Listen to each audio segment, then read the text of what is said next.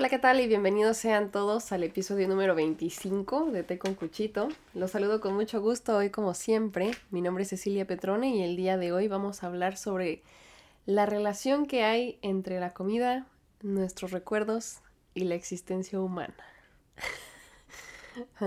Me acabo de inventar ese título porque honestamente estaba teniendo un problema muy grande mentalmente en cómo abordar este tema, a pesar de que créanme va a ser algo muy simple, algo muy chiquito, porque ya se viene la Navidad, se vienen los festejos importantes y pues todos estamos eh, con la cabeza en otro mundo.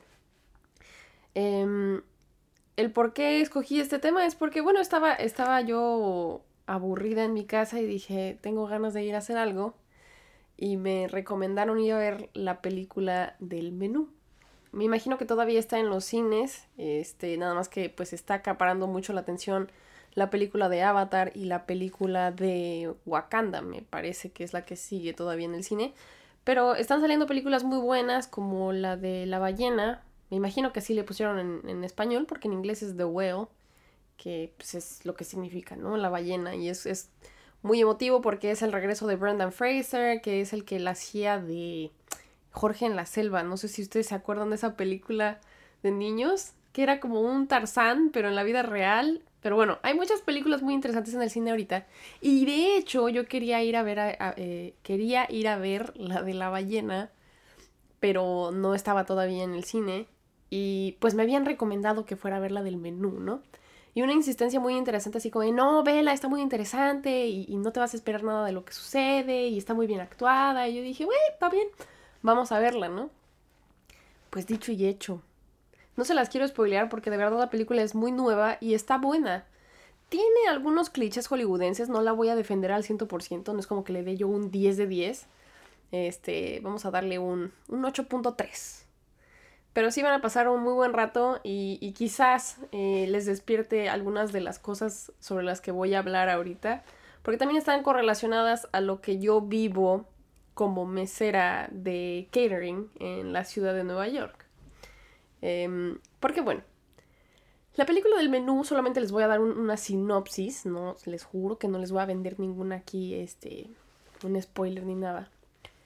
Pero el menú trata sobre un, un chef muy importante, muy de renombre, muy famoso, que invita a personas muy importantes a su isla en el que, en, donde tiene como un restaurante o algo así se podría decir, y, pues te venden toda una experiencia, ¿no? O sea, uno va a la isla, eh, pruebas el menú, que es casi casi como un, como una obra de teatro, hagan de cuenta, o sea, tiene como em, partes. Ya ven como regularmente cuando vamos a una boda, pues primero te sirven la sopa y están tocando ahí la banda versátil de fondo y luego viene el, el este primer tiempo y el segundo tiempo y el postre. Bueno, muy similar en esta película, vamos a ir como por tiempos y nos van a presentar eh, platillos diferentes. Y las personas que están invitadas son eh, actores o tienen que ver con... Em, son como celebridades, una cosa así. Hay una que es em, crítica de comida. Entonces son gente así como muy selecta, ¿no? Y ya vamos entendiendo que, pues, claro está que en toda película hay algo más allá que lo que está realmente aconteciendo. Pero eso no es lo importante o de lo que vamos a platicar ahorita. A mí lo que me hizo muy feliz fue, fue ver la, la, comida. Vamos, es en lo que nos vamos a enfocar, ¿no? Que es este, este tipo de, presentaciones en la que la comida es chiquitita y te la sirven en el plato así como, como si fuera un, una obra de arte, así como que embarran la salsa de cierta forma para que se vea eh, muy artístico lo que te vas a comer y además le ponen unos nombres súper rimbombantes cuando realmente lo que estás teniendo ahí en el plato es una pechuga de pollo empanizada con este adobo, ¿no? Pero el cómo le dan ese como, como que la lo embelecen, no sé cómo, cómo, cómo dar la palabra, o sea que como que le, dan muchísimo más sentido por, por, todo lo que está a tu alrededor. No solamente es la comida, sino cómo se ve, el nombre que tiene y la experiencia artística que estás viviendo. Porque curiosamente el chef, antes de que pues, la, gente se vaya a comer lo que se va a comer, da una explicación sobre dónde vinieron, de dónde vinieron los este, ingredientes, eh, cómo se cocinó, etcétera, etcétera, ¿no? Y eso me hizo pensar que como todo arte, porque la comida también puede llegar a ser catalogada como arte, el arte culinario, a veces cae en las mismas trampas que el arte visual, como la pintura o la escultura, ¿no? Que muchas veces pasa que, uno como persona promedio va a un em, museo y ves un cuadro y el cuadro no te significa nada. Y muchas veces se nos tacha de mediocres, ¿no? Porque no entendemos el arte abstracto o el arte moderno. Y regularmente dentro de este tipo de, manifestaciones artísticas o obras o pinturas, siempre hay una explicación de lo que el artista quiso decir. No, y aquí podemos ver en este cuadro que hay manchas rojas que simbolizan la violencia y la guerra, y también los puntos morados que están dispersos también son las minorías y no sé qué. Y ya que te dan la explicación tú, Ah. Y ahí como que medio ves, ¿no? Así que las manchas toman sentido. Pero tú a primera vista no sentiste absolutamente, por el, absolutamente nada por el cuadro. Lo mismo pasa con la comida. Absolutamente lo mismo. Se vuelve así trillado y, y una simple, este, como rebuscadez de darle significado a algo cuando realmente honestamente no lo tiene. Me acuerdo que cuando yo empecé a trabajar para esta compañía de eventos, no saben la como avidez o ansiedad que me ocasionaba ver la comida. Porque la comida es hermosa ves ahí a todos los cocineros como si fuera una fábrica gigante y todos están así, así minuciosamente poniéndole florecitas comestibles al pastelito y aparte tú como mesero te lo dan y tú lo tienes que recibir de cierta forma para cuando se lo das al comensal lo vea en cierto ángulo. Sea, la salsa tiene que estar este en la izquierda arriba y luego el postrecito tiene que verse como de, de este ángulo y la florcita tiene que estar a los tres cuartos del plato. O sea, todo un arte, ¿no? Y claro que tú como mesero no se lo, se lo avientas así como de, ay, pues, disfrute su orden, ¿no? Como si estuvieras ahí en una franquicia de hamburguesas o una cosa así. Eh, uno tiene que salir con la manita atrás y ponerlo del lado derecho y, ay, gusta vino. O sea, es todo, todo un show, todo un blog, todo un, un protocolo. Y claro está que cuando yo empecé, las primeras veces, yo no tenía la suficiente confianza como para hacer lo que hago ahora, que es así de pronto agarrar un canapé y echármelo a la boca, como les había yo comentado en algunos episodios. No, yo al principio yo nada más veía la comida y se me iban los ojos, le tomaba 20 mil fotos y a mí se me hacía así como de, ay, qué impresionante, ¿no? Pero para el segundo, tercer evento, de pronto sobraba mucha comida. Y allí entre ellos mismos, los cocineros y los capitanes te dicen, bueno, pues coman de lo que hay, ¿no? Me acuerdo que la primera vez yo dije, ¿cómo creen? ¿Cómo creen que voy a comer lo mismo que comen los ricos? Bueno, yo estaba emocionadísima, yo así como de, ya voy a develar el secreto detrás del gran arte culinario de lo que come la gente rica en Manhattan. Qué, qué bendición, ¿no? Y ya me sirvo yo mi plato, le saqué fotos, me acuerdo. Le saqué hasta fotos. Y ya voy así al primer bocado y acá de ah. Y cuando lo probé, me supo a comida. hasta tembló la mesa aquí le pegué. me supo a comida. Es más, me acuerdo que lo que me comí la primera vez creo que era algo así como macarrón con queso. O un arroz ahí y era un arroz que sabía a arroz. Y un macarrón con queso que sabía, incluso les voy a decir la verdad, sabía medio insípido. Es comida fría, a pesar de que esté servida en un plato caliente. Y ya como que dije, quizá fue mi culpa porque creé demasiadas expectativas sobre el plato que me iba a comer y al final no logré disfrutarlo porque estaba demasiado bello o, yo había creado demasiadas ideas preconcebidas sobre lo que me iba a comer, cuando al final simplemente es eso. es comida. Me dejé vender la idea de que algo mágico iba a suceder por el lugar en el que me lo estaba comiendo y, y la gente que se lo había comido primero que yo.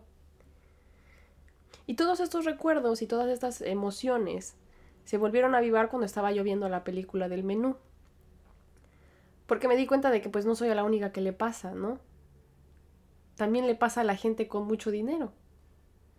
Y me puse a pensar entonces, ¿qué es lo que le da la comida el sabor característico y único?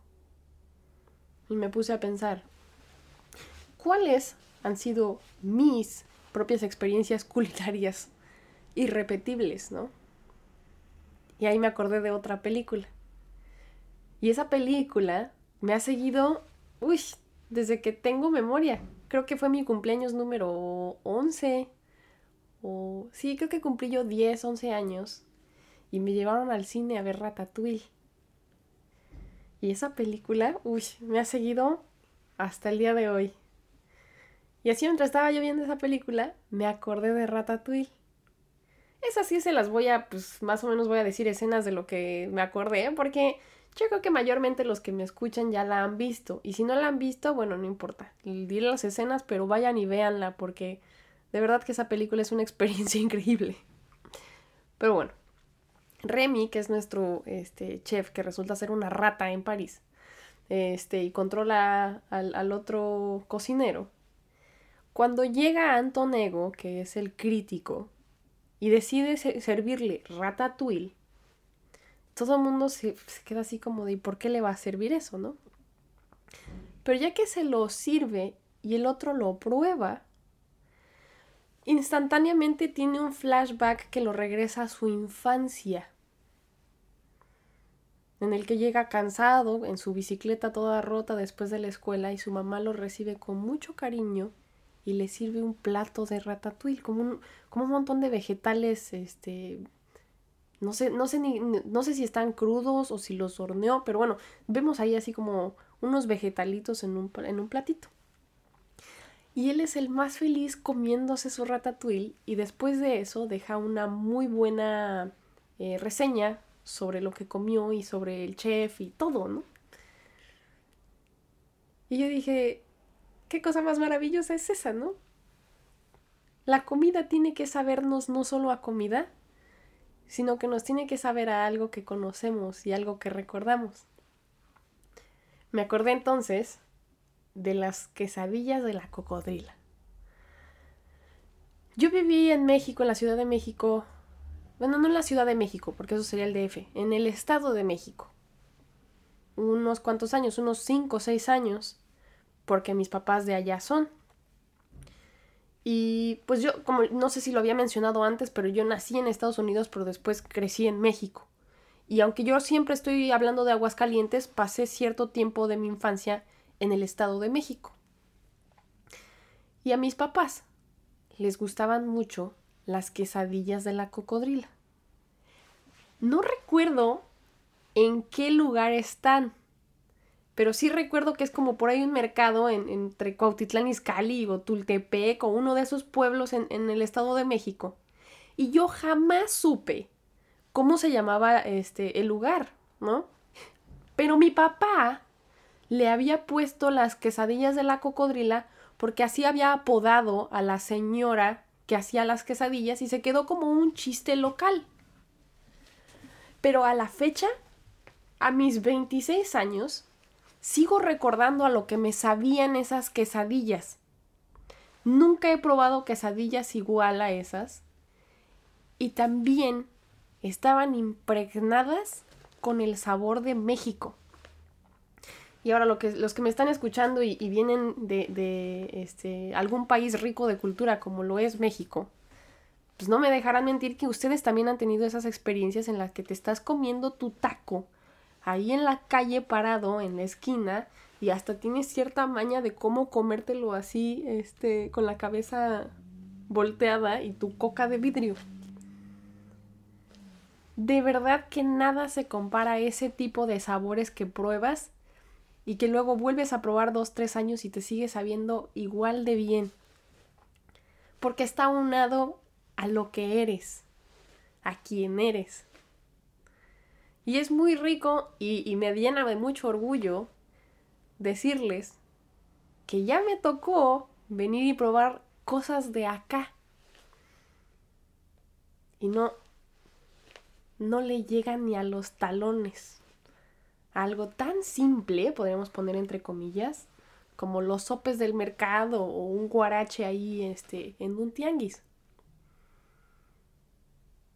Y yo sé que está aunado también a la frescura de los em, ingredientes, ¿no? México es, un lugar eh, muy rico en general, tiene, tiene gran vegetación y, puede tener las frutas de todos colores y sabores. O es más, cuando fui a, a, Perú con mi mamá, comimos frutas que jamás habíamos probado en ningún otro lado. O sea, en México esas frutas no existen. Y eso también fue toda una experiencia. Y si le preguntan a mi mamá dónde nos comimos las frutas, no las comimos sentadas en el hotel, en la cama del hotel viendo tele. No era un gran restaurante. No las sacamos de un gran mercado. Las estaba vendiendo un señor ahí en la esquina, pero las frutas eran extraordinarias. El comerte la fruta era en sí ya la experiencia. Y otra vez me vuelvo a acordar de Ratatouille. Remy, que es la rata que tiene este talento culinario, le está intentando explicar a su hermano Emil cómo disfrutar de la comida. Y le da un trozo de queso y un trozo de fresa. Y le dice, prueba uno, luego el otro y luego los combinas. y él empieza a ver colores y, toda una experiencia este, eh, dentro de su cabeza, pero el otro pues lo intenta y no siente nada. y el otro se cansa de, explicarlo y pues continuamos con la película. Pero hay cosas que aparece ser que, que no podemos explicar, sin embargo, la mayoría de nosotros las ha experimentado. Y ya me puse a pensar, ¿no? ¿Qué es eso que no logran la gente aquí en América para poder reproducir o repetir o recrear ese tipo de experiencias. Y yo dije, bueno, para empezar, desgraciadamente no tienen la misma calidad de ingredientes. Aquí no llegan eh, las frutas que existen en México. Es más, no pueden hacer tortillas. Aquí no he podido conseguir tortillas que sepan a tortillas porque no existe el elote aquí. Aquí el elote que existe es un elote amarillo medio dulzón que utilizan para las barbacoas. Bueno, no, sé si le digan barbacoas, eh, como a los... Ya ven que se juntan de pronto la gente a, hacer como asados de carne eh, en, la parte trasera de sus casas y les llaman barbecue, pero eso no es, no es barbacoa, barbacoa es este otra cosa en español. Pero bueno, ustedes me entendieron. Son como asados de, de, fin de semana, que nosotros lo hacemos como con carne asada y nopales y arroz y tortillas. Pero acá no, acá es la pura carne y puede ser como puré de papas y esos elotes que les digo yo. Pero esos elotes no sirven para hacer tortillas. Y a lo que recurren aquí es utilizar mucho las tortillas de harina y por supuesto que los tacos jamás van a ser tacos. Y cuando vean la película del menú, se han de acordar de mí porque salen unas tortillas. Pero ustedes como mexicanos van a decir, eso no es una pinche tortilla. Perdonen mi francés, pero de verdad es que eso no es una tortilla. Eso es un, es este, hasta, hasta uno como mexicano dice, a ver, no me falten al respeto así, pero bueno. Yo dije, ok, para empezar no tienen la misma calidad de ingredientes. Y en segunda, la gente con estatus y con dinero regularmente tienen una vida como muy, muy, cuadrada, muy, muy, este... No estoy criticando a la gente con dinero, ¿eh? Bueno, sí, un poco. Pero tienen una vida muy estructurada, muy rutinaria, muy controlada. Y por lo mismo no son muy atrevidos para vivir ese tipo de experiencias de pararse en un mercado y comerse unos tacos, porque pues eso es lo que hacemos los pobres, ¿no? Eso es lo que hacemos la gente que no tenemos dinero. Ellos regularmente están acostumbrados a siempre delegar ese tipo de cosas para que la gente les ofrezca la experiencia a ellos. Yo voy a que me lo hagan todo, voy a que me entretengan, voy a que me alimenten, voy a que me expliquen todo. Y yo siento que muchas veces eso es lo que sucede con la comida. Se les tiene que vender la idea de que es fabuloso y es hermoso y, y este es lo último del mundo y que además solamente ellos lo pueden comer, cuando muy adentro en el fondo está vacío, está lleno de aire, es solamente la carcasa. Y ahí fue también donde pensé, también, también mucho es cómo se cocinan las cosas. Si se cocina con obsesión, con, ah, vamos a hacerlo milimétricamente y ay, pierde chiste.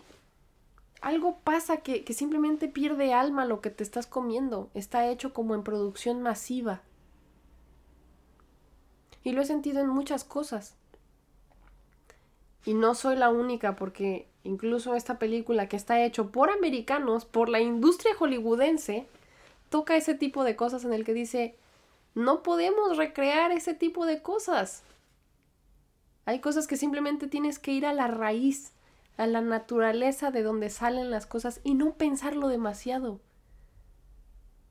Hace unos días tenía yo mucho frío yo decía, ay, ¿qué hago? Como que nomás no logro que se me caliente la casa. Y yo no soy una persona normal, ¿verdad? Yo no soy de poner el aire acondicionado o este el calentador como el, el... No es aire acondicionado, es lo contrario. Este... Calefacción, sí, ¿no? Bueno, yo no pongo ese tipo de cosas, no nada más por ayudar al ambiente, sino porque no sé qué me pasa que a mí me afecta. Me enfermo, me da como que me reseca la piel, y yo, si ven, o sea, yo estoy dentro de mi casa, pero los que me ven en YouTube traigo una chamarra. Prefiero no prender el calentador. Y este, yo decía, a ver, ¿qué hago para calentar la casa, no? y dije, pues mi mamá se ponía a hornear o hacía algo en la estufa. Y dije, bueno, pues no tengo nada para hornear, pero sí me puedo hacer una sopa. Estoy cortando mis vegetalitos, puse ahí mi caldito, eh, puse mis papas, y como a los 15 minutos, la casa me empezó a oler a mi casa. Y fue una sensación de tanta paz y, y, tan nostálgica al mismo tiempo. Y solamente estaba haciendo sopa. Pero pude como revivir todas esas cosas y pude ver a mi mamá en mí misma haciendo una vil sopa.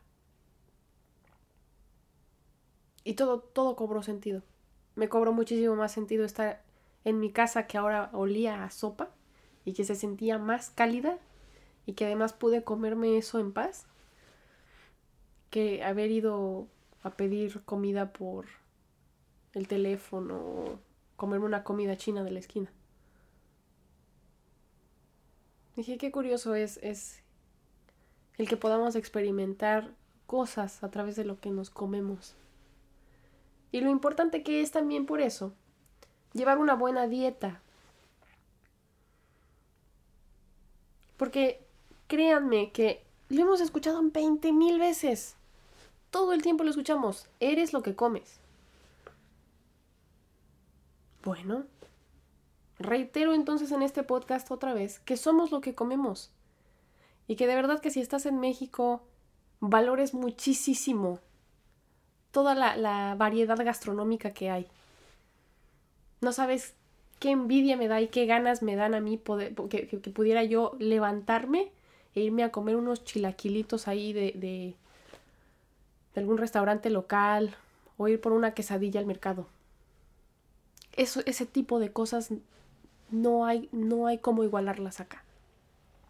Y sí, hay muchas cosas que he vivido como quesos que jamás había probado, que pues solamente se dan acá.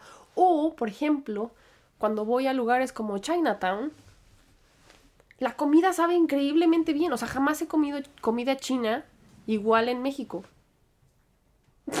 Ahí sí, perdónenme, pero ustedes no tienen buena comida china.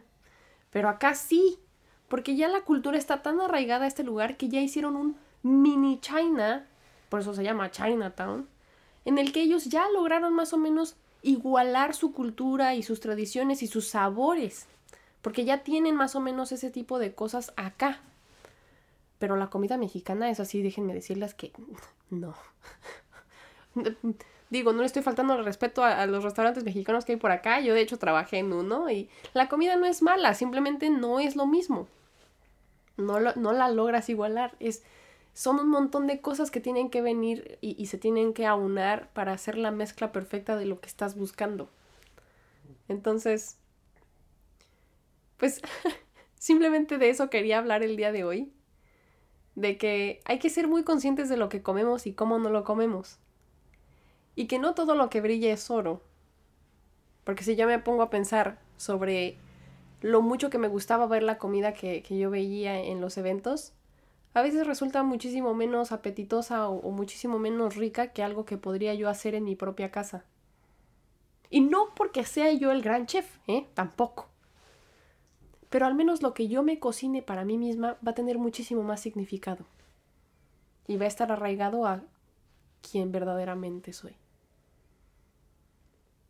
Así que aprendan a cocinar, anímense a echarse sus propias recetas porque saldrán muchas cosas de, quiénes son y de quiénes son sus papás y, y de sus propios sabores. Y aprovechen también en donde quiera que estén porque los sabores del lugar de donde ustedes están no se pueden igualar casi que en ningún lugar. Y lamentablemente ahorita pues estoy viviendo en una realidad que llega a ser un poco como pasteurizada esa película de Bardo de Iñárritu, que por cierto ahora ya está en Netflix, voy a, aprovechar esta oportunidad para volvérselas a recomendar. Em, utilizan esa palabra, que en Estados Unidos la realidad es como si fuera una realidad pasteurizada. Y, eso se ve muy reflejado en la comida. Pero bueno, ustedes que, tienen, que tienen ese acceso más fácil, aprovechenlo y pues así los dejo ya, que ya son media hora, yo creo que con eso tenemos. Les dije que iba a ser algo así cortito, porque pues, estamos en, las fiestas navideñas y el año nuevo y, todos así como que algunos sin cabeza. No se estresen, vivan la vida, estén con, quien, con quienes tengan que estar de verdad y estén bien. Les mando un abrazo muy fuerte a todos y nos veremos a la próxima. Chao, chao. Bye bye.